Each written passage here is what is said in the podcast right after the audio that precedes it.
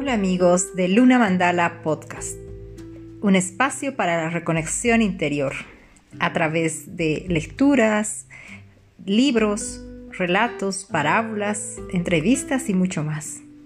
Continuamos con la lectura del libro El juego de la transformación de Osho. Hoy la carta número 7, avaricia. Cuando la gente se vuelve avara, empieza a tener mucha prisa. Trata de encontrar el modo de hacer las cosas más rápido. Lo hacen todo corriendo, porque piensan que la vida se les agota. Son las personas que dicen, el tiempo es dinero. ¿El tiempo es dinero? El dinero es muy limitado. El tiempo es limitado. El tiempo no es dinero. El tiempo es eternidad siempre ha estado ahí y siempre estará. Y tú siempre has estado aquí y siempre estarás.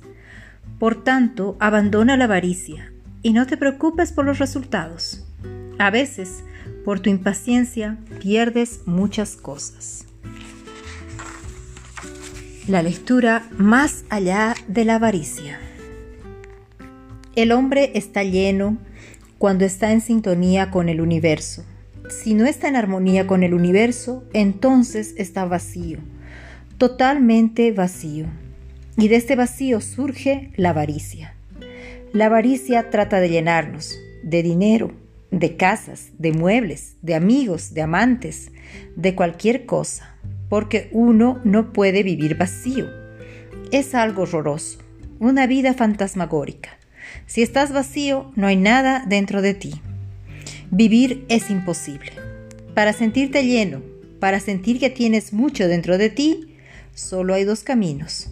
O bien te sintonizas con el universo, entonces te sientes lleno de la totalidad de las flores y las estrellas. Están tanto dentro como fuera de ti. Esa es la verdadera plenitud. Pero si no lo haces, y hay millones de personas que no lo hacen, entonces lo más fácil es llenarse de cualquier trasto viejo. La avaricia significa que sientes un profundo vacío y que estás dispuesto a llenarlo de cualquier cosa que esté a mano, sin importarte lo que sea. Una vez que entiendes esto, no te queda nada más que hacer con la avaricia.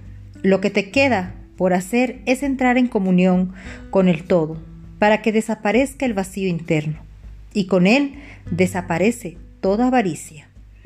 Pero en todo el mundo hay mucha gente loca que busca cosas para llenar su vacío. Unos acumulan dinero, aunque no lo usen. Otros se dedican a comer y continúan tragando, aunque no tengan hambre. Saben que eso les va a crear sufrimiento, que enfermarán, pero no pueden impedirlo. Esta forma de comer también es una manera de llenarse. Por lo tanto, hay muchas maneras de llenar el vacío, aunque nunca se llena del todo. Sigue habiendo un vacío y tú sigues sintiéndote desgraciado porque nunca es suficiente. Siempre hace falta más y la demanda de más y más no acaba nunca. Tienes que entender el vacío que estás tratando de llenar y preguntarte, ¿por qué estoy vacío? Toda la existencia es tan plena ¿Por qué me siento vacío? Quizás haya perdido la pista.